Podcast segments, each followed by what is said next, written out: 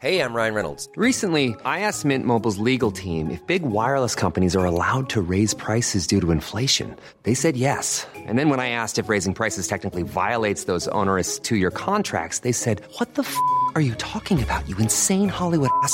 So to recap, we're cutting the price of Mint Unlimited from $30 a month to just $15 a month. Give it a try at mintmobile.com slash switch. $45 upfront for three months plus taxes and fees. Promo for new customers for limited time. Unlimited more than 40 gigabytes per month. Slows. Full terms at mintmobile.com.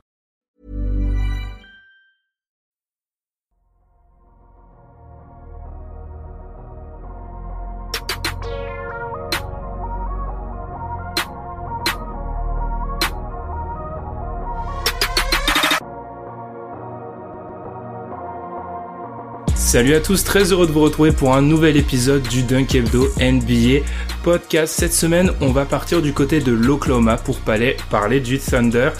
Avec moi, vu qu'on va parler jeunes joueurs et potentiellement prospects, euh, l'expert international du YouTube Game, Alan. Comment ça va? Voilà, pression. Salut Ben, ça va et toi? Ça va très très bien. 3-2, vive Jorge Sampaoli, le Messi du vélodrome. Et avec nous, les plus, les plus observateurs, euh, ceux qui ont l'ouïe la plus fine, auront deviné au rire. Alors on a un invité, Alan, et j'ai trois options pour le présenter. Je savais pas comment vraiment Oula. le présenter. Je t'en donne trois, tu me dis laquelle est la meilleure. Vas-y. Première, futur champion d'Europe de CrossFit. Ouais. ouais. Deuxième, le podcaster NBA avec le meilleur arrière-plan du game. Ouais. Parce qu'il y a de la recherche quand même. Faut avouer Ouais. que niveau, il y a de la recherche. Alors petit, petit point malus sur le thermostat qu'on voit au-dessus de l'épaule. Ouais, mais ouais, autrement, ouais. c'est parfait. Et- qui marche même pas d'ailleurs, euh, accessoirement. Et petit 3, il n'échangerait pas euh, Pokuyeski contre LeBron James et Anthony Davis, mais par contre, un premier tour de draft, ça passe. Donc c'est laquelle des trois qui... C'est la- La dernière. La Ah, ouais. dernière. Alors, on a donc avec nous, je cite, le présentateur du seul podcast français sur OKC, c'est la bio Twitter, c'est Pierre. Comment ça va, Pierre? Bah, ça va très bien, très content de, de revenir dans le club formateur. Euh, ça fait toujours plaisir de vous retrouver, donc non, je suis très content d'être là. Euh, Pierre, pour ceux qui nous ont découvert entre-temps, Pierre, expert international d'OKC avec euh, We Are Thunder, qu'on vous invite à aller suivre sur Twitter. On va taguer ça sur- dans la description, sur le tweet, etc. Euh, ancien de la maison, ancien de la crèmerie et adorateur, la personne qui vénère le plus Russell Westbrook au monde, je pense. On, peut- on peut l'affirmer. C'est pas, c'est pas mal.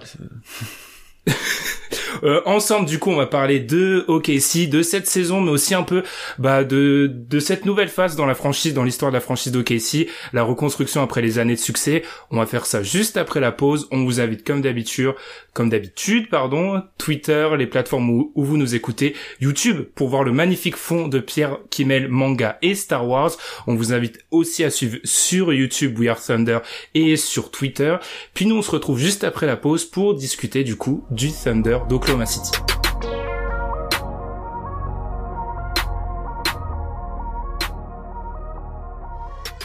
Alors avant de rentrer dans le vif du sujet, Alan, si tu me le permets, je vais garder Pierre avec moi avant de parler de la saison 2021, 2000 2020-2021, des perspectives pour la suite, etc., de la franchise. Un peu j'ai appelé ça une psychanalyse, Pierre. C'est-à-dire que j'ai envie de savoir, parce que quand on t'a quitté, ou même avant, euh, la dernière fois qu'on a vraiment parlé du Thunder, c'était une équipe qui restait quand même une place forte à l'ouest. Depuis, il y a une reconstruction. Et là, j'ai envie de parler aux supporters, mais aussi aux créateurs de contenu. Comment t'abordes cette perspective-là et aussi ce moment dans ta franchise? Parce que nous, on, parle souvent de bah, des front office, front office, mais on n'a peut-être pas cet Mm. aspect. euh, Bah, comment tu le vis en tant que fan, etc. Bah, comment comment t'arrives à vivre cette période-là? Alors, en tant, en tant que fan, honnêtement, c'est plutôt, allez, j'ai envie de dire agréable et ça change parce que euh, depuis la création de la franchise, ça a toujours été compétitif. On va dire avec le, le cycle Westbrook, t'as toujours été assez loin en playoff. L'année dernière, on pensait déjà être en reconstruction. T'as eu une espèce d'année de transition, euh, de passage de pouvoir avec là, sa première saison, etc. Donc ça s'est venu petit à petit, même en début de saison. D'ailleurs, les matchs étaient plutôt agréables, on était assez compétitifs. Là, ça devient un peu plus compliqué ces derniers temps, effectivement, euh, parce que tu prends des défaites avec des écarts historiques, etc.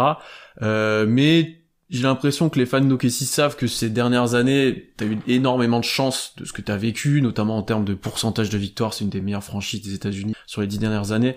Il euh, n'y a pas de titre, mais testé sur des réussites assez exceptionnelles, surtout pour la création d'une franchise qui s'est mise sur la carte, euh, honnêtement, qui c'est une franchise qui compte maintenant.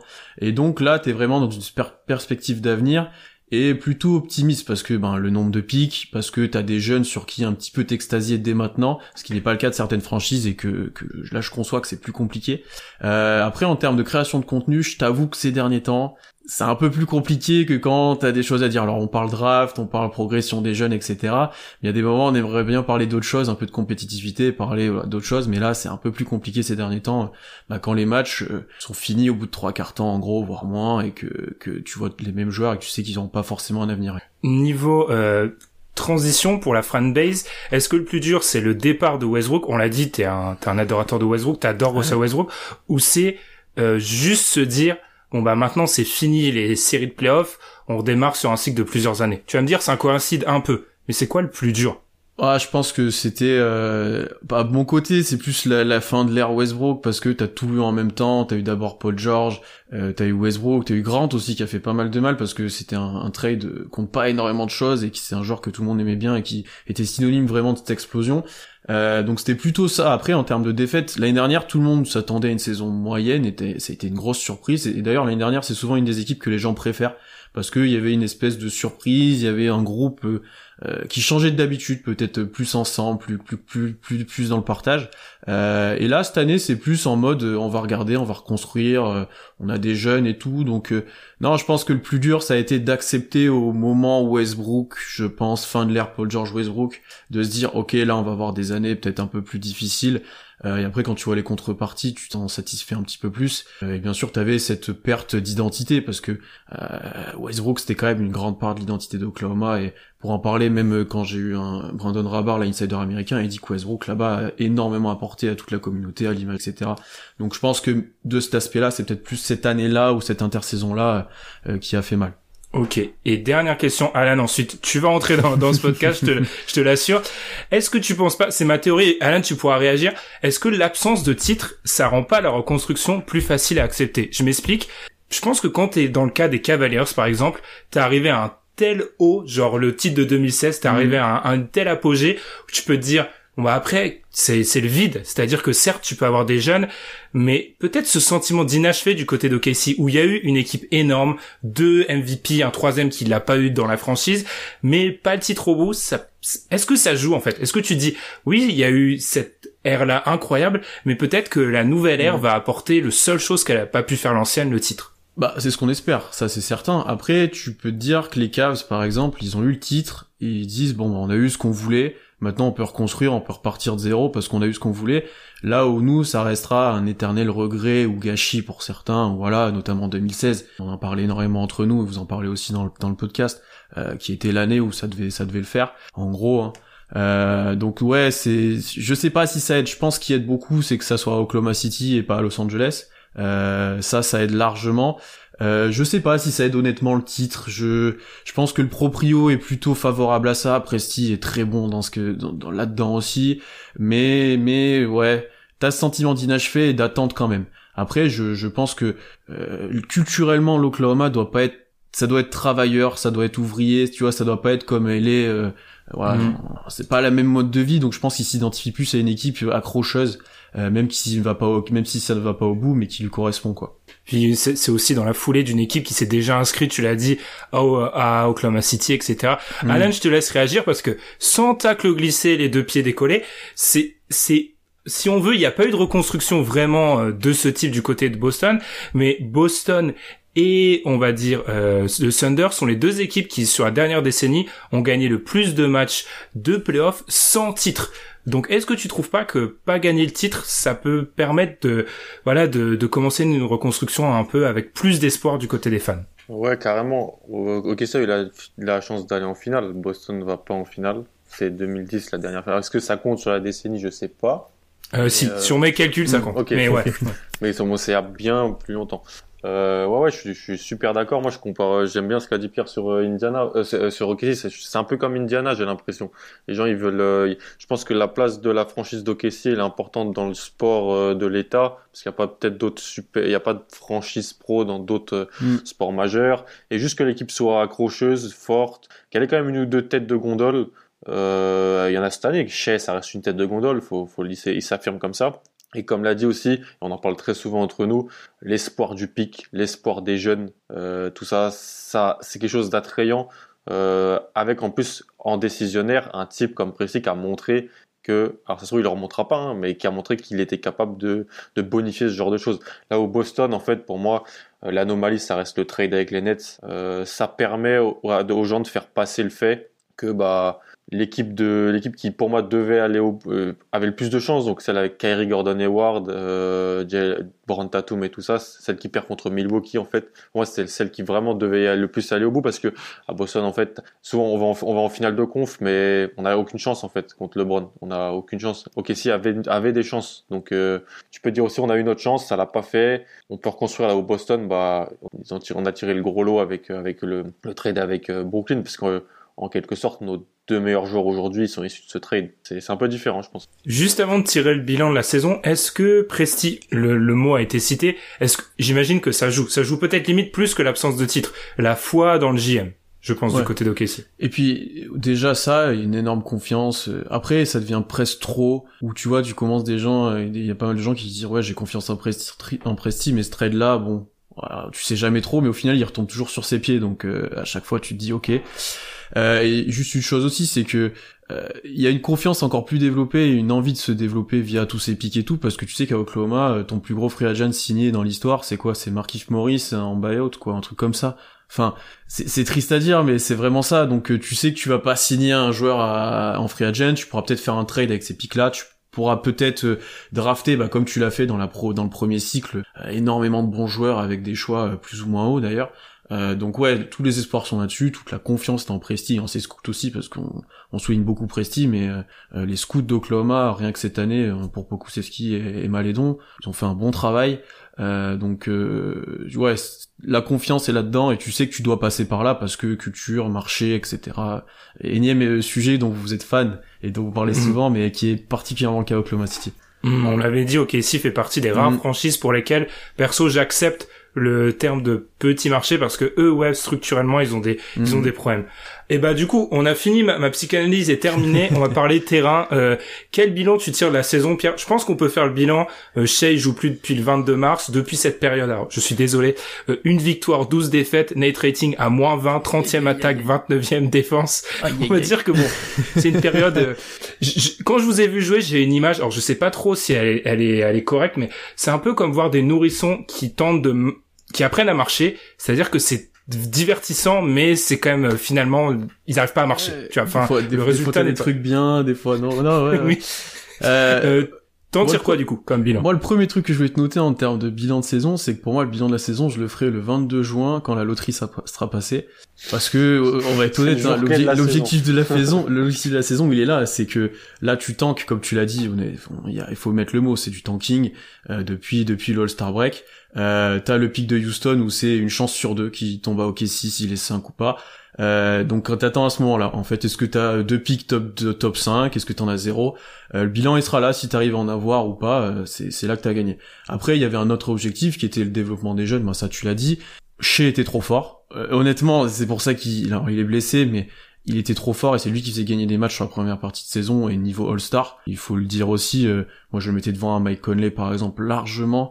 Euh, et après, euh, bah ce qui est positif, c'est que tu testes énormément de joueurs, surtout ces derniers temps, plus ou moins bons, plus ou moins qui ont un avenir NBA. Je pense qu'on en reparlera de certains. Euh, mais t'en as certains qui s'affirment déjà comme des potentiels pliés dans le futur. Alors on parle beaucoup de Dort actuellement, euh, qui montre des gros flashs offensifs, qui est, euh, je pense, All Defensive Team, peut-être la deuxième dès cette année, et potentiel DPO dans, dans le futur. Euh, Il y a le cas Beasley qui pose beaucoup de questions, mais qui a pas mal de flash. Pokusevski, Malédon, les deux rookies les plus jeunes presque de la ligue, et qui ont des, un gros rôle et qui montent soir après soir que, oh, que c'est cohérent. Et t'as des petits joueurs de rotation, tu vois, un Ty Jerome qui paye pas de mine, mais que nous on aime vraiment bien sur le compte et qui est, euh, et qui est très intéressant et que tu dis ça peut être un backup euh, dans le futur. Donc en fait, c'est surtout dans cet aspect-là, responsabiliser des jeunes, essayer de, les développer et ensuite euh, ben, faire des choix sur eux. D'ailleurs, si je vous invite à écouter dernière, on a fait sur ça, on, quels joueurs seraient là dans le futur, on a essayé de voir qui serait là sur le long terme, etc. Et je pense que c'est ce que fait le front office euh, actuellement. Pas Azaya Roby, notamment. Oui, On, vous bah, conseille d'écouter ce moment. ce moment. Euh, ouais, en fait, on, on s'est mis un peu à la place du front office de ce qu'ils font actuellement. C'est, euh, ben, on dit quel joueur sera dans le futur ou pas, qui il faut signer cette intersaison parce qu'il y a pas mal de, de joueurs contrat pas garanti ou en fin de contrat. Euh, donc là-dessus c'est positif en fait. Donc si t'as des choix de, de plutôt à la draft et des jeunes qui sont développés, c'est une saison une saison bien remplie et, réussie. Si déjà à la loterie t'as pas de chance, ça sera déjà un petit peu plus problématique. Je vais rebondir sur le live dont parlait Pierre que je suis allé écouter. Je fais mes devoirs. Je suis allé l'écouter en entier. Euh, à un moment, tu parles avec Constant de de deux joueurs, je cite intouchables, que sont Dort et euh, chez Gillius Alexander. Avant de te faire réagir, est-ce que tu es d'accord, Alan? Est-ce que tu penses qu'on est sur deux joueurs qui sont entre guillemets intouchables? Non, pour moi, il y a que Shea qui est intouchable, je pense, hein, effectivement. J'aurais que ce joueur-là en, en, joueur intouchable. J'aurais peut-être même limite Pokusevski en plus intouchable que Ludort. Mais ça, c'est parce que j'ai un biais et je l'assume complètement. Mais euh, non, j'aurais que Shea. Euh, Ludort, euh, ça peut être quoi au mieux le quatrième joueur de le quatrième meilleur joueur d'une équipe qui va en finale? Au le truc c'est est-ce qu'on sait vraiment ça? Si tu pars du principe qu'ils sont bons dans 2-3 ans. Oui, ah, c'est ah oui. Ils sont, de toute façon, Ludort est extrêmement utile dans une équipe qui est très, qui est forte. Ça, c'est, je pense que son profil est extrêmement utile dans une équipe qui est forte et qui, qui peut, qui, qui joue des, des, des, matchs importants, des matchs de playoff. On l'a vu même dans la bulle. Euh, Là, dernièrement, comme le dit Pierre souvent sur son compte, bon, bah, là, il n'y a pas Shea et il n'y a pas Orford. Moi, je mentionne aussi le fait qu'ils font plus jouer Orford. Donc, euh, parce qu'en fait, la première saison, la partie de saison, moi, j'aimais beaucoup voir jouer cette équipe parce qu'avec Shea et Orford, franchement, c'était sérieux. Hein.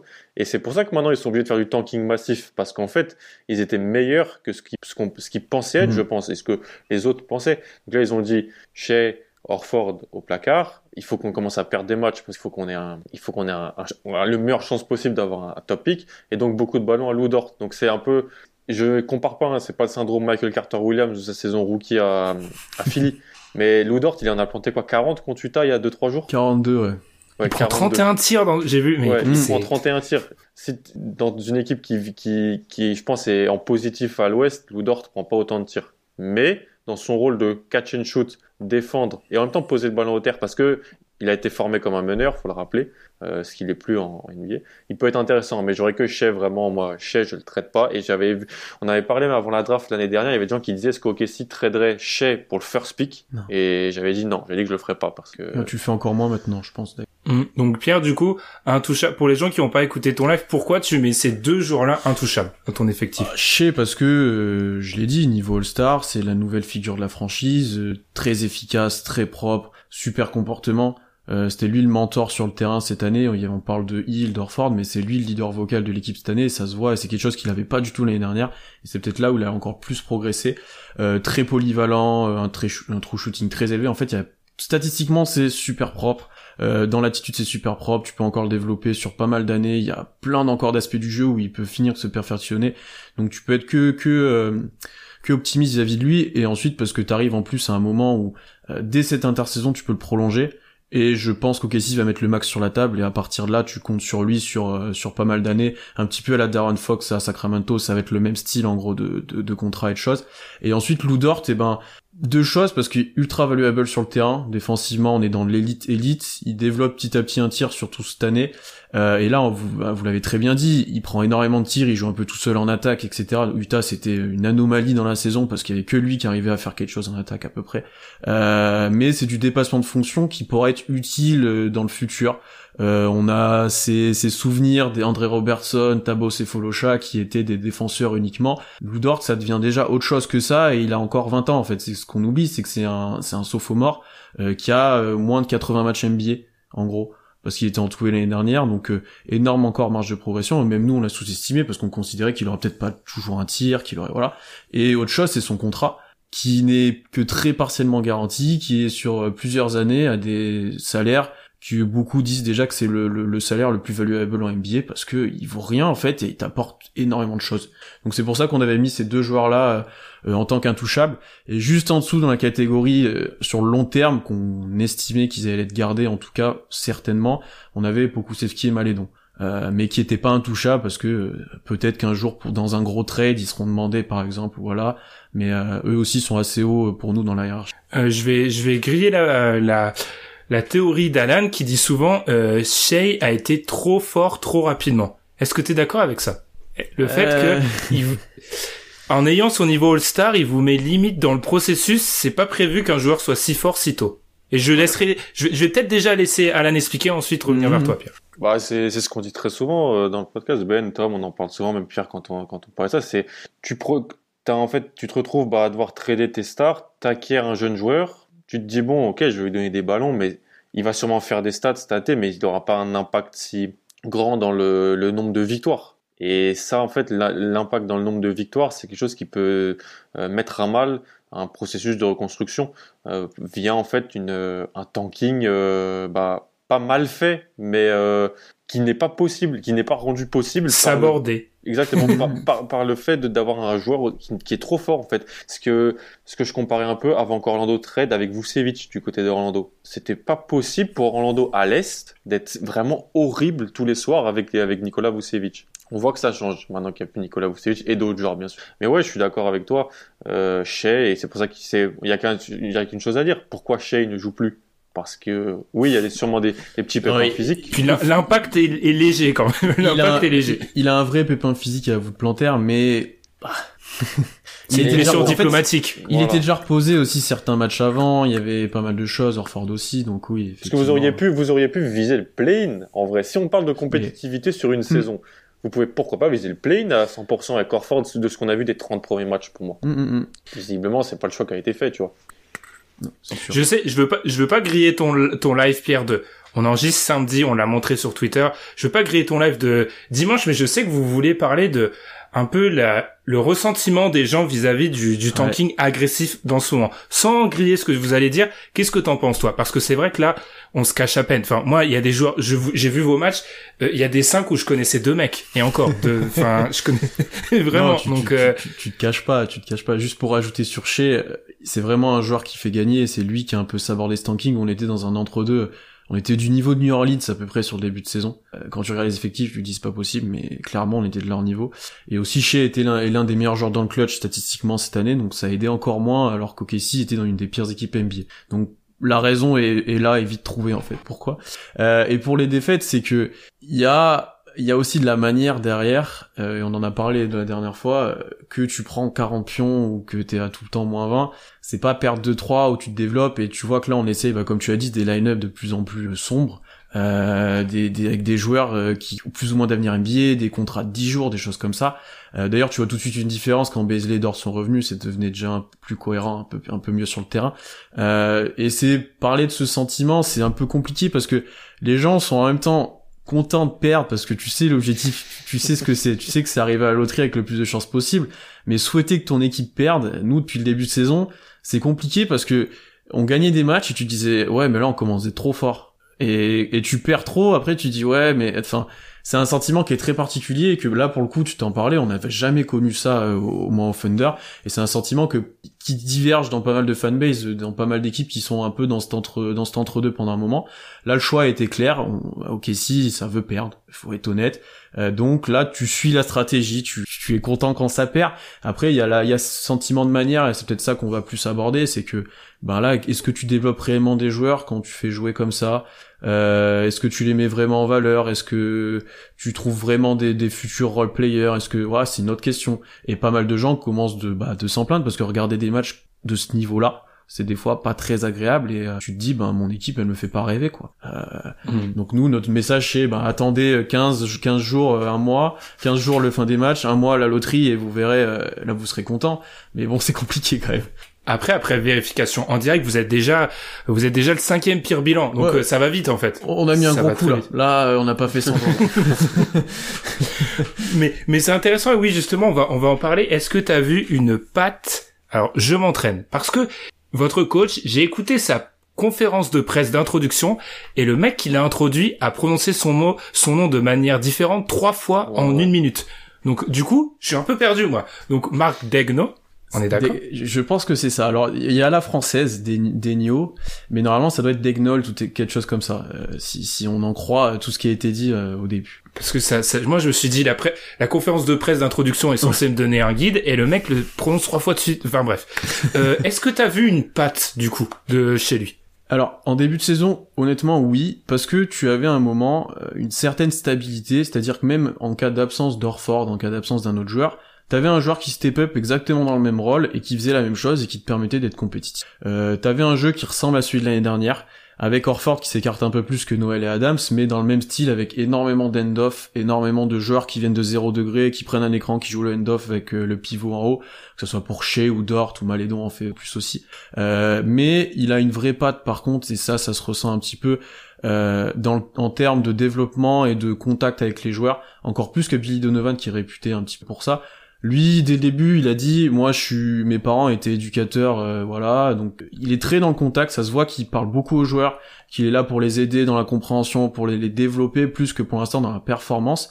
Et je dois pas lui enlever non plus certaines notions euh, tactiques qu'on a vu par passage, tu vois, des, des situations d'après-temps mort. Moi, j'aime bien regarder ça pour regarder un coach.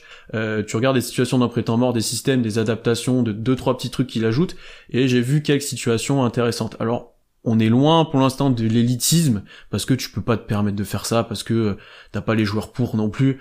Euh, actuellement, mettre en place euh, des systèmes quand tes joueurs sont là 10 jours, etc., c'est compliqué. Mais il y a une base. Tu sens que ce coach-là, qui est le plus jeune de la ligue et qui est plus jeune que certains joueurs d'ailleurs, euh, tu sens qu'il va être là pour un moment et qu'il sera là pour le développement. Est-ce que ça sera uniquement le coach de développement? Ça, c'est un débat qu'on a déjà eu, je pense, ensemble. Coach de développement, est-ce qu'il faudra un autre pour passer le cap ensuite? Peut-être. Mais lui, dans le développement, je pense qu'il a déjà une petite patte et que, que ça marche plutôt bien. C'est vrai, ça c'est un débat qu'on a souvent, Alan.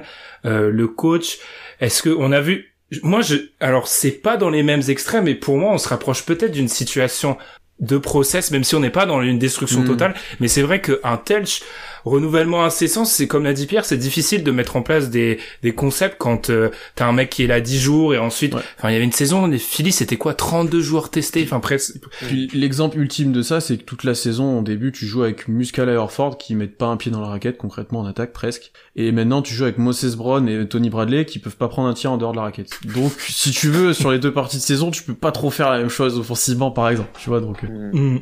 Et du coup, qu'est-ce que t'en penses? Et j'aime bien que Pierre ait réintroduit Orford, parce qu'on va peut-être un moment glisser vers la draft, mais est-ce que c'est pas ça la future pièce du coup si on se projette dans une... C'est pour ça que t'es là, Alan, pour la, pour la draft. Ouais. Euh, est-ce que c'est pas l'intérieur aussi qui manque à cette équipe? On l'a dit, on a Lou Dort, on a euh, euh, chez Gilus Alexander. Alors certes, Théo Malédon, je pense pas personnellement qu'il soit peut-être le meneur du futur, ou en tout cas, bref, qui va pas s'inscrire dans ce, dans ce projet-là, mais concrètement, le besoin, il est à l'intérieur, parce qu'alors Ford, euh, il sera pas là pour... euh, Enfin, il est pas là dans, six mois, probablement. Ouais, ouais, j'en parle, on en parle souvent avec Pierre, mais euh, qu'est-ce qu'on fait d'Alorford Je sais que contractuellement, c'est plus parfois plus simple qu'on peut le penser en termes de contrat. Euh, Est-ce qu'une équipe va, être intéressée par lui? Ce qui est sûr, c'est que pour moi, plus qu'un intérieur, ils en ont besoin. Ils ont besoin de talent.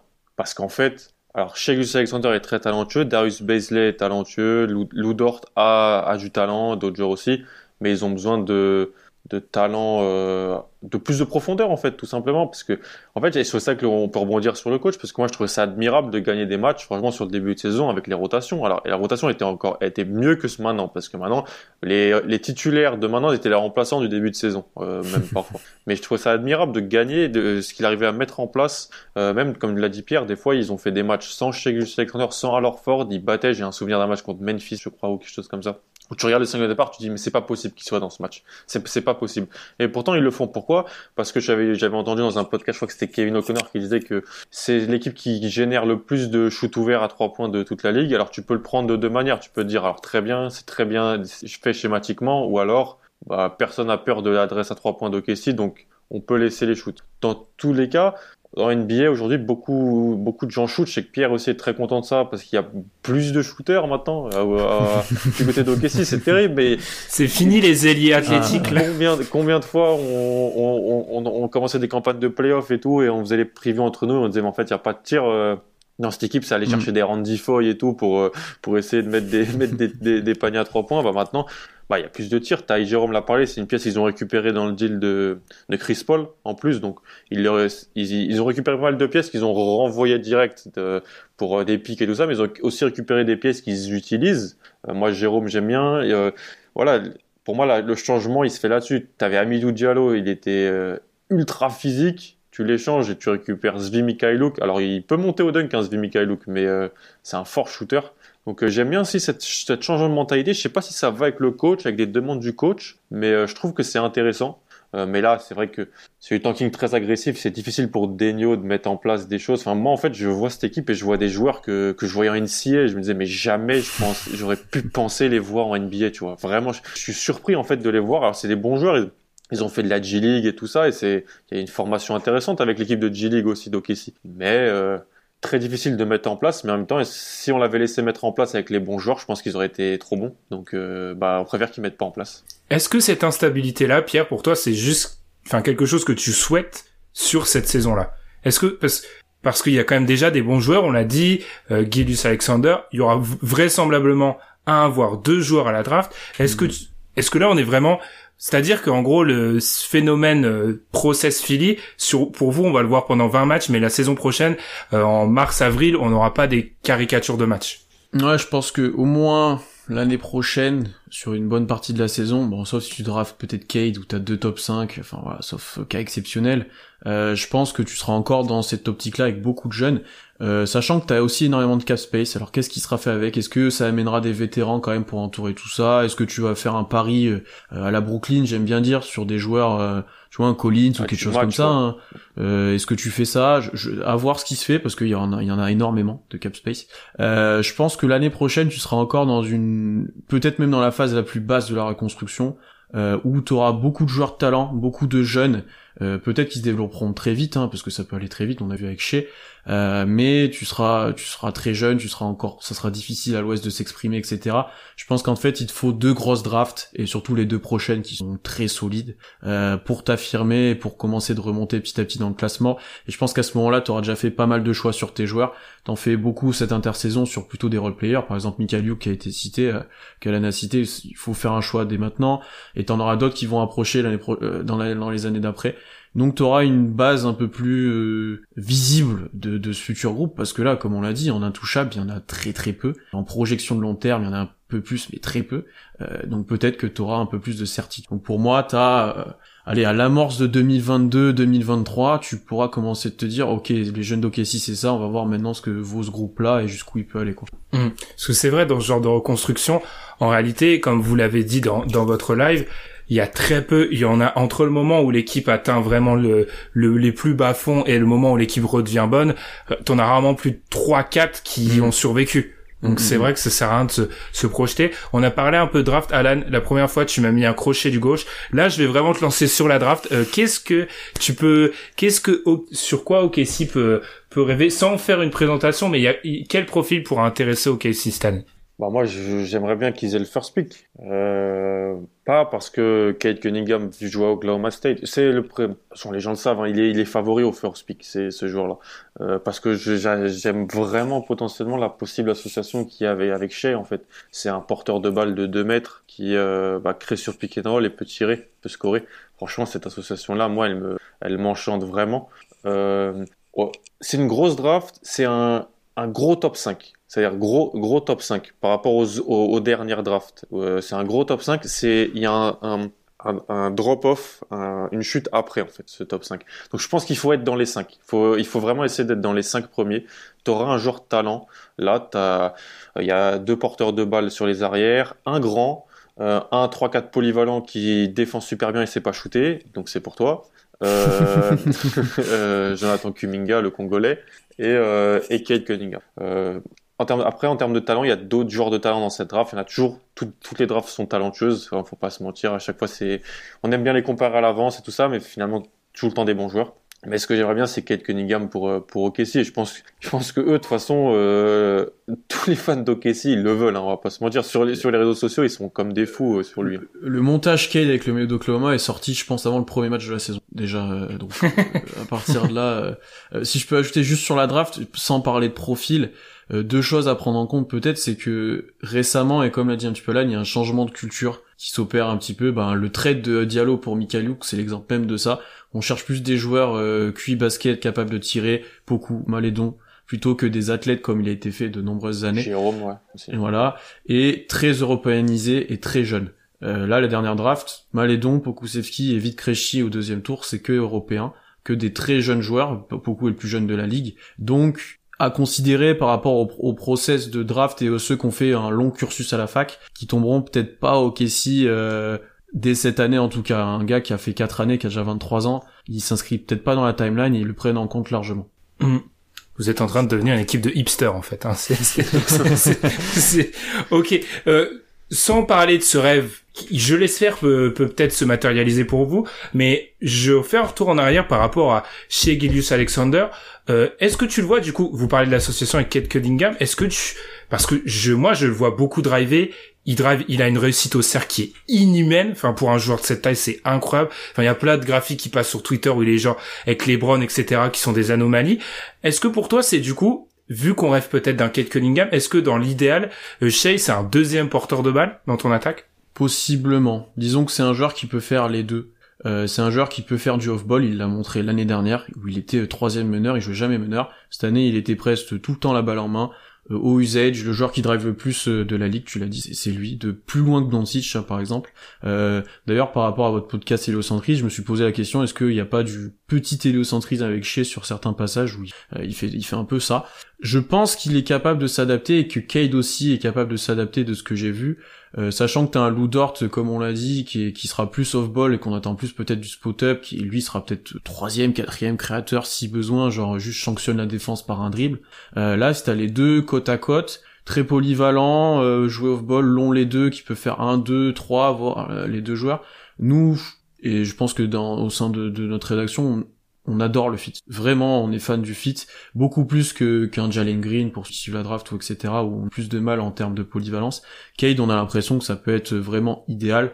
Euh, donc euh, non, non, c'est vraiment le joueur que tout le monde veut et encore plus à Oklahoma où je pense qu'il pourrait très bien s'exprimer. Très bien. J'ai cité le, j'ai dit le mot blasphématoire qui est fit. Est-ce que là, Alan, justement, on n'est pas dans un cas où, parce que je veux l'amener sur ce sujet-là, parce que plus, pour un peu élargir la discussion au-delà d'OKC, est-ce qu'on n'est pas sur le cas où il faut prendre en compte le fit? Parce qu'on a déjà avec chez Gilius Alexander, Pierre l'a dit, on a un mec qui va, qui est encore dans son contrat rookie, qui est All-Star ou borderline All-Star. Donc, est-ce que là, on n'est pas dans un cas de figure où il faut le prendre en compte? Certes, ils ont besoin de talent. J'ai retenu ta phrase de tout à l'heure. Mais ils ont aussi besoin d'un joueur qui vient tout simplement, qui en a, qui peut euh, jouer avec le- leur meilleur joueur aussi. Donc pour toi, potentiellement un grand. Un- non, en fait, juste que dans la, on le sait, je suis absolument rien de la draft. Juste dans ta réflexion, t'es obligé de te dire, est-ce que ce mec-là va fitter avec euh, Shea? Parce que c'est le meilleur joueur de l'équipe en fait, et il est déjà All-Star pratiquement. Oui, tu te le dis, tu te le dis. Euh, mais je pense que tu te le dis plus entre le choix entre un ou deux profils que à évaluation égale et tu te dis bon allez peut-être euh, ouais, voilà s'ils sont dans le top 5 hmm, on va pas se mentir. Euh, Kate Cunningham c'est le choix qu'ils aimeraient tous. Et le fit a du sens parce que en fait les, les un peu les initiateurs de 2 mètres ils, font 2 mètres. Donc euh, en fait défensivement c'est difficile pour eux de défendre sur des plus petits. Tu pourrais mettre Shea sur ce genre de plus petits ou Lou Dort. Euh, et euh, Cade, c'est un, un artiste sur drive and kick. Avoir Shea, Shea est pas mauvais en, en catch and shoot, je trouve qu'il s'est amélioré. Ça reste pas non plus encore exceptionnel, mais euh, en fait j'aime l'association des deux, pouvoir jouer ensemble deux, les deux qui peuvent passer, dribbler, shooter. Je trouve que c'est un truc qui est essentiel dans une attaque. Enfin, je le vois à Boston avec le développement de Jalen Brown. Alors voir ces deux mecs-là dans ton attaque, ça change beaucoup de choses. Il suffit que tu as un bon supporting cast à côté, en attaque tu peux vraiment être bon. Euh, Evan Mobley, c'est un grand, c'est un pivot. Euh, J'aime pas trop les grands à la draft, mais lui, lui, euh, lui, moi, je, je trouve que c'est un des meilleurs pivots que j'ai vu. Donc lui, franchement, et le fit avec Shea, il serait super bien parce qu'il peut faire du pick and pop, il peut, il pose très bien les écrans, il peut prendre des décisions sur pick and roll, sur short roll. Mais ça voudrait dire, alors, ça voudrait dire encore plus de ballons pour Shea, euh, en tant que porteur de balle, d'avoir, je pense, un, un Evan Mobley. Euh, là où, tu, avec Cade, tu, dé- tu, tu, lui, tu lui enlèverais un peu la balle des mains, parce qu'on va pas se mentir, l'équipe qui draft Cade Cunningham, elle va lui donner le ballon. C'est un de ces prospects-là. Donc ça, ça revient à ce que tu dis, Ben, et c'est intéressant. Vu que c'est ça, tu dois quand même prendre en considération que t'as Shea, parce que ce mec-là, il aura la balle dans les mains, et Shea, il a été très bon avec la balle dans les mains cette année. Donc ouais, ouais, ça reste mentionnable, mais pour des joueurs super super forts avec un haut potentiel, je suis prêt à passer outre. S'ils se retrouvent en 6-7 à la draft, ce que je leur souhaite pas, là tu dois 100% en- du compte prendre en compte que t'as Shea. Est-ce que tu es d'accord avec ça, Pierre? Est-ce Mm. que c'est, si, ce que je vous le souhaite, hein, si vous êtes dans le top 5, euh, là, c'est c'est en gros, c'est pour briser une égalité, quoi. En gros, que tu prends Ouais, en compte c'est ça. C'est exactement ça. C'est euh, si par exemple entre Suggs et Green, tu sais pas trop lequel va mieux avec Shea? Ok, si c'est Suggs, ok, si c'est Green, c'est juste ça. Après, euh, je considère pas que si t'as un choix top 5, où tu te dis le seul qui te reste, il te plaît pas dans ton équipe, tu le prends pas pour prendre un joueur moins talentueux qui était annoncé plus bas. Euh, ça, j'aurais du mal à le concevoir, honnêtement. Et je pense pas que Presti draft depuis ces dernières années comme ça. On est plutôt sur euh, même du reach où on préfère le potentiel, euh, bah, Baisley euh, en 21. Ferguson, Euh, 23 pardon. Euh, Malédon, Poku, on monte pour Poku l'année dernière, qui est le joueur le plus incertain de la draft, mais avec peut-être le plus potentiel de, de, de tous, j'ai envie de dire. Donc euh, je pense que ça sera plutôt fait dans cette optique-là. Et là où je rejoins Alan, c'est que dans les premières parties d'une reconstruction, euh, talent, tu sais pas ce que va devenir chez, tu sais pas ce que vont devenir les autres, euh, tu sais pas ce que va devenir Baisley, Dort, prends du talent, prends du talent dans tous les cas quoi. C'est-à-dire si, que- si tu, Vas-y, si vas-y, tu- Alain. non juste, tu l'as dit, si tu payes Shea, bah c'est bon. Shea il est payé en vrai. Hmm, Donc il va être là. Après, pour son développement de jeu à lui, il faut prendre en compte. Mm. Mais tu vas pas perdre Shea dans tous les cas. donc, Non, non, oui, euh, bien sûr. Mais tu toi, ça se trouve, c'est- il va être- tu, vois, tu, tu peux, tu peux, il peut être blessé, il peut, il peut avoir un trade, il peut mal se sentir. Enfin, dans la NBA actuelle, j'ai l'impression que t'as beaucoup d'instabilité où, voilà, un, par exemple, un Davis est resté combien de temps à New Orleans avant qu'il dise, bah, je veux plus jouer, en fait. Tu vois, euh, ouais, Mm. La connexion n'est pas rompue parce que ju- justement c'était le dernier point que je voulais aborder dans ce trade. Comment tu, on a beaucoup parlé du comment tu te sens actuellement. Si on va un peu dans le futur, comment tu te sens vis-à-vis de ce type de reconstruction? Quand tu l'as dit, c'était un de mes points. Euh, moi, je suis un grand militant anti ça, c'est-à-dire que je trouve que c'est de plus en plus difficile d'avoir ce type de reconstruction quand euh, c'est de plus en plus instable, c'est-à-dire que tu as l'impression que la durée de vie d'une d'un franchise player, euh, c'est son contrat rookie un ou deux ans et ensuite il part. Par exemple, ce qui dans le cas de Shea Gilgeous Alexander nous laisse par deux ans et demi, trois ans en réalité Mhm. à partir de maintenant. Euh, comment tu te situes en fait vis-à-vis de ça? C'est-à-dire quand tu as compris que c'était le pari d'OKC, alors on a déjà parlé de des l'incapacité d'attirer des gens, etc. Mhm. Mais plus sur le long terme, comment tu te sens en fait vis-à-vis de ça pour ton effectif? Il faut un alignement- des étoiles, en fait. C'est, je suis plutôt optimiste, mais il faut que ça clique bien. Ça a super bien cliqué euh, au début de la création de la franchise où tu draftes euh, Durant, Westbrook, Harden, Ibaka. Tu dis bon, ça va. Euh, mais euh, là, il faut que ça, il faut que ça recoïncide parce que t'es pas à l'abri de drafter un joueur qui fait qui fasse un burst, même dans le top 10. T'as beaucoup d'incertitudes sur le devenir, blessure, sur le, le fit culturel aussi. Moi, je trouve que je trouve très important maintenant. Euh, je suis plutôt optimiste parce que l'organisation d'OKC est très réputée. Enfin, on a parlé d'Orford par exemple, mais les messages en 10 ans, il ne jouera plus, même le, celui d'Orford, c'est que de, de la classe en fait. C'est vraiment une organisation qui est réputée maintenant pour très bien traiter les joueurs, très bien traiter. Côté, avec il était affilié avant. Ouais, voilà. Donc, euh, non, mais tu vois, t'as vraiment une, ouais, c'est une bonne organisation en fait. Donc, ça te pousse encore plus à avoir confiance. Je vais pas taper sur d'autres franchises, mais t'en as où j'aurais largement moins confiance sur ce qui va être fait. Là, avec les, Sacramento avec Fox là. Oui, Fox ouais, il voilà. commence à être pas très heureux. Hein. Tu vois, eh ben, euh, typiquement Sacramento, Bagley, tu te demandes si tu vas devenir. Enfin, il y a plein de choses comme ça où ça peut très vite mal tourner. Euh, et moi, j'ai un peu plus confiance dans, dans cette culture de franchise et dans, dans ce qui a été fait, ben, d'expérience. C'est une courte expérience, mais quand même d'expérience. Et après, c'est un alignement des étoiles. C'est à la loterie que ça tombe bien, euh, que les joueurs se développent bien, que tu draftes correctement, donc tu scoutes bien. C'est, c'est des choses que tu peux travailler dessus, mais il y a un moment, euh, il y a un moment, il faut une petite part de chance. Il faut une petite part de chance que OKC a déjà eu largement, euh, que j'espère euh, aura euh, très bientôt. Alan, ton avis sur ça? Je sais, on n'a jamais trop fait d'épisodes là-dessus, mais entre nous, on en parle tellement souvent de ça, c'est-à-dire la stratégie à adopter. Alors, ok, s'il y a des contraintes, on l'a dit, qui sont pas celles de toutes les autres franchises, mais la stratégie à adopter, est-ce que euh, OK Pick, comme on les appelle, qui ont à peu près tous les choix de draft des prochaines années, est-ce que euh, t'es en accord avec cette stratégie-là? Déjà, je pense qu'ils ont. Est-ce qu'ils ont eu le choix?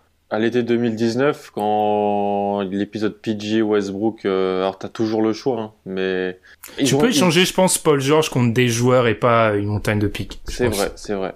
Et je pense que Westbrook voulait partir à partir du moment où PG a dit. Euh, Hmm. Ouais. Parce qu'en soi, tu récupères, tu, tu récupères Shea et Gallinari. Ouais. Tu peux te poser la question si Shea et Gallinari te renforcent, enfin peut-être pas en plafond, Mm. mais t'as deux joueurs pour un. C'est une théorie qui Mm. pouvait être avancée, hein, tu vois. Tu peux te dire, on rajoute un petit, un petit renfort. euh, Bon, pourquoi pas. Ah ouais. Mais je pense que Westbrook voulait partir. Je pense que le choix, ils l'ont fait surtout dans la dernière intersaison. Ce choix-là d'alignement Mm. de, parce que t'aurais pu garder Chris Paul, t'aurais pu, non, tu peux pas le garder, mais si tu le gardes, t'es plus au Kepic. Enfin, t'es au Kepic, mais ça, c'est, tu t'as plus le, le plafond potentiel d'une équipe qui va tanker. Euh, avec Schroeder aussi, notamment. Euh, moi, ce qui, je trouve, je suis un peu d'accord avec toi, mais c'est surtout que donc ils, va être- ils vont être attendus à la draft. Les front office vont aussi les attendre dans les trades maintenant parce que bah ils vont Mhm. savoir qu'il y a une montagne de piques. Euh, Qu'est-ce qu'ils vont pouvoir faire avec aussi? Est-ce qu'ils vont utiliser ça pour ingérer des contrats toxiques? Euh, Ça a été fait par certaines franchises avec plus ou moins de réussite. Euh, et c'est pas juste, voilà, on a quoi, euh, 20, 25 pics sur les 10 prochaines drafts. Qu'est-ce qu'on en fait? Ils vont pas drafter 25 joueurs, c'est impossible. On a bien vu cette limite-là avec Boston, euh, qu'en fait Boston, ils ont pas drafté autant de joueurs au premier tour qu'ils avaient de choix au premier tour, parce qu'au moment, bah, tu as des places dans le, roster. Donc c'est qu'est-ce que tu fais avec ça? Qu'est-ce que tu vas chercher? Euh, Il y a un joueur qu'on n'a pas mentionné, moi je trouve ça intéressant. L'année prochaine, euh, il y a Vasilij Misic qui arrive à OKC. C'est un des trois meilleurs joueurs d'Euroleague. Et il va, il, pour moi, il vient pas pour planter des parasols. Hein. Euh, du, côté d'OKC. Euh, Qu'est-ce que va faire OKC avec ce genre de joueur? Ils ont signé un joueur, euh, un titulaire du Real Madrid aussi il y a quelques jours, un Argentin, Gabriel Deck. Je comprends. Ils, ont, ils font plein de choses. Comme l'a dit Pierre, ils jettent plein de choses sur le mur. Ils voient ce qui marche, qui colle. Mais sur les pics, ce qu'il faut dire tout de suite, c'est que ils sont toujours un peu surévalués les pics euh, dans le processus pré-draft. Et un pic n'a jamais autant ne perd jamais autant de valeur que le, du moment où il devient un joueur. Donc euh, il va falloir que ça se transforme en des Mhm. en tout simplement des bonnes sélections et des bons trades. J'entends aussi des fois ouais grâce à ça on va pouvoir monter si par exemple cette année on peut on, on est en 7 est-ce qu'on pourrait monter dans le top 3 il y a que les joueurs qui sont dans cette draft là je suis pas sûr que tu puisses monter ça va peut-être un peu surcoté aussi de dire on va envoyer trois pics pour monter ça se passe pas vraiment souvent comme ça ça se passe quand tu arrives à arnaquer euh, certaines franchises Ouais, mais est-ce que, est-ce que quand t'es blindé comme ça, c'est pas une bonne solution en fait? Parce que à trop, je veux pas critiquer Boston, mais à trop vouloir euh, reculer, reculer, le problème c'est que euh, ils sont tombés dans le ravin en si, fait. si, c'est-à-dire qu'ils sont arrivés dans le moment où ils devaient couper des. Enfin, Ouais. RG Hunter, ils ont dû le couper.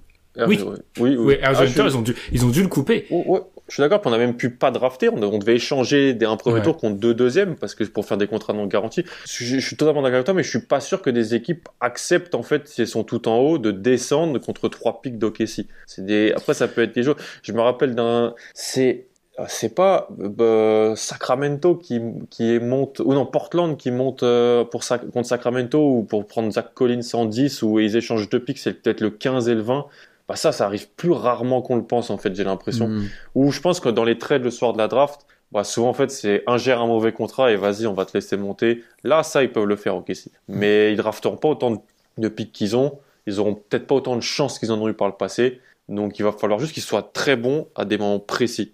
Pour ça que maintenant ils sortent le tank. Après, Presti, il a le job le plus facile et dur de, de- en même temps, en fait. Parce que là, il a pris les choses en main, il a tout envoyé, il a dit, je veux mon destin en main, je veux mes pics déjà haut.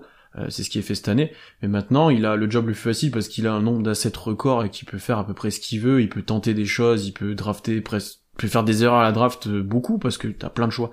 Mais par contre, comme vous l'avez un peu dit, et, et avec Constant on le dit un petit peu aussi, c'est, euh, bah, les autres équipes, quand tu sais qu'ils ont 25 pics, eh ben, t'en demandes, quoi. Enfin, tu veux faire un trade avec eux, t'en demandes plein. On parle beaucoup, nous, de monter à la prochaine draft, on essaie de voir si c'est possible. Effectivement, on se dit, ça se trouve, va falloir envoyer 6 pics pour monter de 4 places, pour avoir un joueur du top 3, peut-être. Tu te dis, est-ce qu'il faut le faire? Est-ce qu'il faut tout envoyer déjà? Est-ce que tu peux te permettre? Mais est-ce que t'as envie déjà? Tu, c'est, ça va être dur. Ça va être, euh, il va avoir, je pense, des trades assez euh, bizarres qu'on aura peut-être jamais vu dans la ligue parce que avec des nombres de pics, avec des choses assez inédites. Euh, mais le, ça va être, ça va être très intéressant à suivre, même pour le futur de pas mal de reconstruction de franchises. Il y a certaines franchises qui se positionnent un peu comme ça, hein, d'ailleurs, de plus en plus. Hein. Houston commence à avoir de plus en plus de pics. Il y a pas mal d'équipes qui commencent à en avoir beaucoup. ça sera intéressant de voir comment chacun se positionne. C'est vrai. Et du coup, à, à, voir si si tout le monde se positionne comme ça, est-ce que du coup mécaniquement, est-ce que les offres vont pas descendre? Parce qu'il y aura tellement les pics vont être concentrés dans cette équipe. Euh, déjà là, Houston et OKC, enfin j'ai pas la stat sous les yeux mais ils doivent avoir un X pourcentage des prochaines mm, mm, drafts mm, qui doit être déjà assez important. Mais c'est vrai juste pour finir sur ce point là c'est assez intéressant euh, le traitement euh, je sais pas bah on est dans l'actualité euh, subir le traitement Manchester City PSG je pense que c'est une je pense que c'est une réalité pour euh, pour OKC qui pourrait arriver. Ça a été le cas avec Boston. Après, là où je me séparais du cas Boston, c'est que Boston c'est aussi lié au fait que enfin, on va pas taper sur Boston encore une fois, mais on sait que Danny Ainge, il y a eu des trades avortés, il y a eu beaucoup de choses. Là où Sam Presti, en l'occurrence, je pense qu'il jouit d'une bonne réputation au sein des autres front office. Enfin, il, arnaque, il arnaque pas les gens.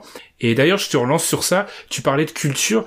Je pense pas que ça soit peut-être dans la culture d'OKC d'avoir euh, d'être cette espèce de cimetière de rhinocéros comme l'a été à un moment peut-être mm. euh, euh, Philadelphie où là, enfin, il faut quand même des joueurs de basket quoi. On va pas juste mm. ingérer 15 000 contrats. Non, ça je suis d'accord. Il y aura des choix faits cohérents avec ce qu'il fait en culturellement. C'est peut-être ça le plus important.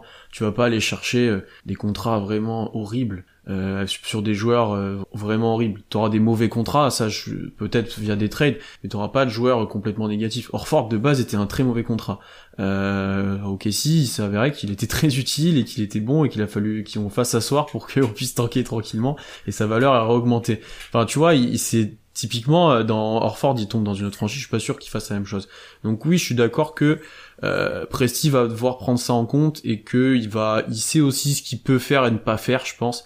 Euh, je sais pas si c'est le propriétaire, je sais pas si c'est lui qui se met euh, cette envie-là, euh, mais ouais, tu vas pas, tu vas pas avoir un mec de 35 ans, enfin, je vois pas arriver. Et les mecs seront coupés direct d'ailleurs, c'est arrivé, coupés directement. à Risa, je pense, a même pas posé un pied à OKC, il était là pendant 6 mois. Donc Ok, ok. Et du coup, qu'est-ce que tu as à dire là-dessus, Alan, un point final Je donnerai le dernier mot à, Pierre, hein, mais on n'est pas... Alors, pour les fans d'OKC qui nous écoutent, les aficionados, allez voir ce que font euh, les gars de We Are Thunder, si vous voulez tout ce qu'il faut savoir sur Tony Bradley, etc.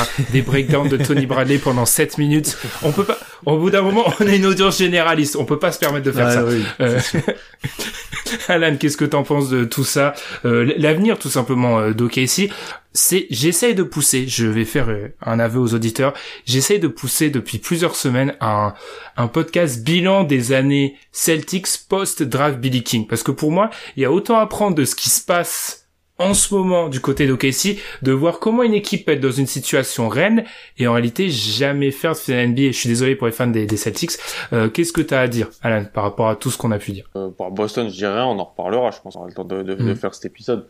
Sur OKC, je pense que confiance dans le GM, confiance dans le coach, confiance dans la franchise, volonté euh, de proposer quand même un produit de qualité sur le terrain. Euh, donc ça ira, ça va en lien avec bah, pas non plus faire n'importe quoi euh, dans des ingé, dans des injections de trade qui pourraient d'ailleurs donner, qui peuvent être des, qui peuvent être des avantages d'assets hein, parfois, mais des, mais des, équipes peuvent renoncer à ça en disant bah non on va préférer peut-être autre chose, mettre un produit de, de meilleure qualité sur le terrain, développer des jeunes.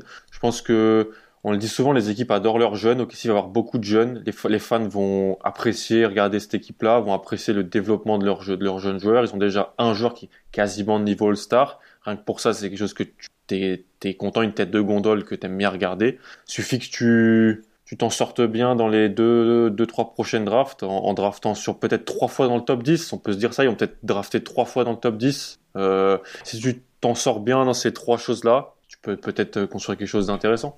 Pierre, alors je te donnerai le mot de la fin et juste une dernière question que j'avais mis dans toutes mes questions. On n'a pas suivi du tout l'ordre que je m'étais fixé, mais bref, euh, tes passions jusqu'à quand? Ça, ça m'intéresse vraiment. Et là encore, je vais parler aux deux Pierre. Je vais parler aux créateurs de contenu et aux fans. Tes passions jusqu'à tu mets la barre où Créateur de contenu l'année prochaine parce que là, il faut qu'on ait un gros prospect qu'on écrive à mort dessus. Euh, plutôt en fan, je dirais. Euh... En fait, c'est pas tant en année. Je pense que c'est en erreur que je vais considérer ça. Euh, tu vois, si euh, tu fais 5 erreurs d'affilée à la draft, tu... non quoi. Enfin, tu vois, tu vas commencer de douter de la de l'organisation. Serait quoi une erreur? C'est quoi une erreur? Un mec que tu draftes et qui est pas titulaire? Un mec que tu draftes haut ou pour qui tu montes et qui ne, ne correspond pas ou reste très peu ou tu vois un, okay. Jalil Okafor. Ouais, voilà. oui, c'est un bon exemple. Oui, c'est une erreur, oui. c'est, un très bon exemple. Euh, Anthony Bennett, un Jabari Parker, hein, voilà, tout, cela. Euh, Tu vois, ce type d'erreur. Euh, bien sûr, quand tu draftes en 25, si ça marche pas, c'est pas la même chose, mais des grosses erreurs et des grosses erreurs peut-être de trade aussi, ou des mauvais trades qui a posteriori, euh, vraiment a posteriori, parce que ça aussi, on en reparlera de ça. Euh, mais...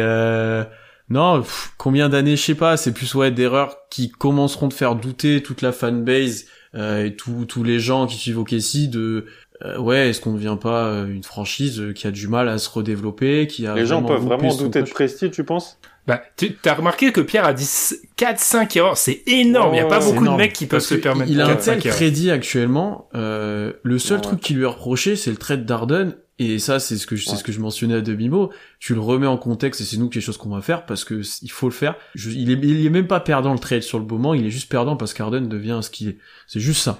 Mais il a fait presque zéro erreur. Les gens, ils vont te dire, ouais, il a tradé Schroeder contre ça et ça, et au final, tu fais le, la remontée de tous les trucs, tu te rends compte qu'en fait, il a arnaqué la moitié de la ligue, en fait. Tu vois, je, c'est, et, 4-5 erreurs, là oui, j'aurais des doutes, c'est sûr et certain, c'est peut-être beaucoup, c'est peut-être trop, c'est sûr que si déjà les deux prochaines années qui sont très importantes, tu plantes en draftant mal dans le top 10, je pense que déjà ça va râler pas mal. Euh, ça va râler pas mal parce mhm. que euh, tu seras pas bon, t'auras mal choisi, tu dis est-ce qu'on va encore mal choisir, t'auras des joueurs euh, en contrat rookie qui sont nuls ou blessés ou n'importe lequel choix. ouais, je pense que ça commencera à râler. Mais c'est du coup plus en termes d'erreur, je pense. C'est vraiment ça. C'est vrai que N'empêche, peut-être le matelas que tu t'offres avec cette stratégie où t'as tellement de pics, c'est que si tu te rates un ou deux ans, au pire tu dis bon bah allez c'est bon la draft on a terminé, on ramène deux mecs avec un trade, mm. chez Gilius et All Star et on, on peut, tu peux changer de braquet. Regarde comparé à Philly, t'en as parlé tout à l'heure, ils ont fait combien d'erreurs avant d'avoir euh, Simon Simon Embiid, t'as Noël, t'as Okafor, t'as, euh, enfin tu vois t'as quand même deux trois années de, de flottement entre guillemets où tu dis mm. ouais ok, là on n'est pas trop serein et après ça tombe bien. C'est tombé bien, mais tu mm. vois, voilà. Parce que la différence c'est pas juste chez quoi. Le fait, parce que s'il n'est pas là, le, le, le, le le tableau est totalement différent. C'est ça, c'est un peu un anachronisme dans, dans, dans l'effectif. En bien, hein, bien sûr, mais un tout petit peu plus vieux que les autres. Euh, mais t'as envie de l'inclure dans ta timeline parce que chez, parce qu'il est super fort, t'es pas sûr. Enfin, si tu drafts dans le top 5, t'es loin d'être sûr que ça devienne un joueur aussi fort que chez. Euh, ça serait déjà même très bah bien que ça devienne un joueur de son niveau. Très, bien. Donc tu vois, c'est c'est ouais, trop bon, trop fort, c'est trop tôt. C'est ce qu'on a dit tout à l'heure. Tu peux pas regretter ça, mais c'est presque mhm. le cas quoi. Ok. Et du coup, le mot de la fin, quelque chose à, à nous dire? Parler, je sais pas, des joueurs sombres d'Okessi. Un mot de la fin pour toi, Pierre. On, reçoit bien euh. nos invités. On en a deux par an. Donc. Euh...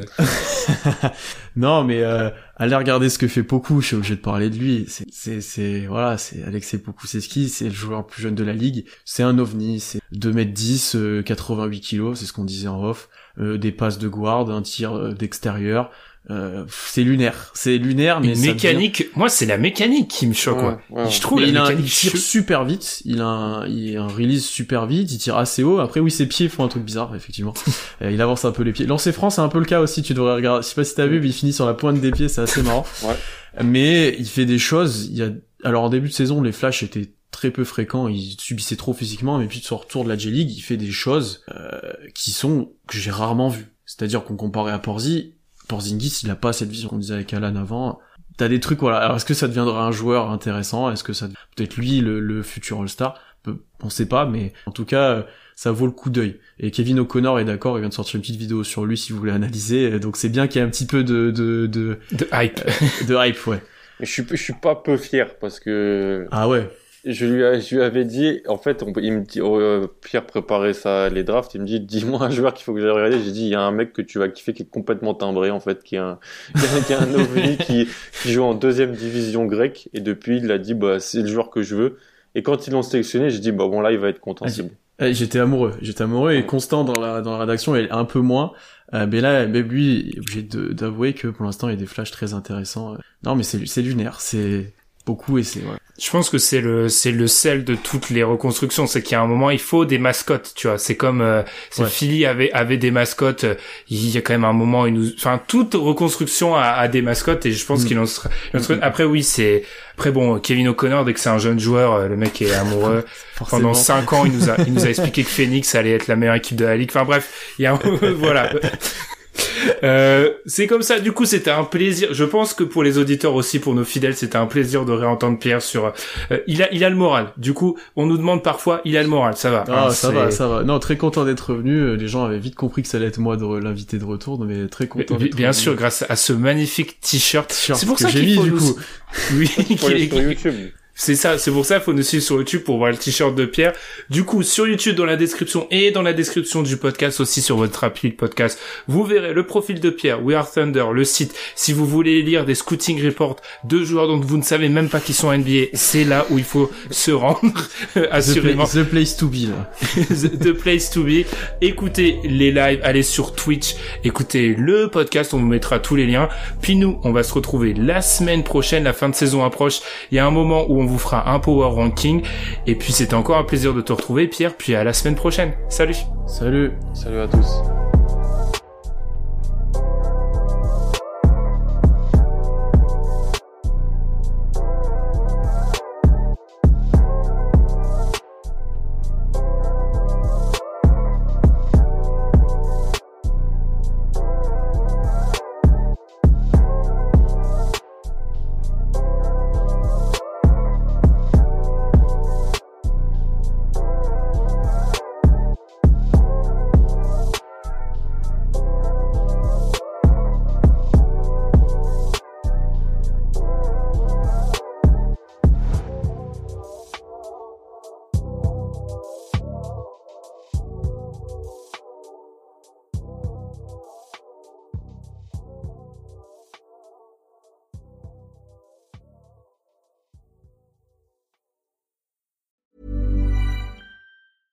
Hey, folks, I'm Mark Marin from the WTF Podcast, and this episode is brought to you by Kleenex Ultra Soft Tissues, your ally to help tackle your allergy symptoms this season. I love the change of seasons, but nobody loves pollen and all those other things floating in the air that make you sneeze during this nice weather. Kleenex Ultra Soft Tissues are hypoallergenic and allergist approved, so fight back against watery eyes and runny noses without worrying about irritating your skin. For this allergy season, grab Kleenex and face allergies head on.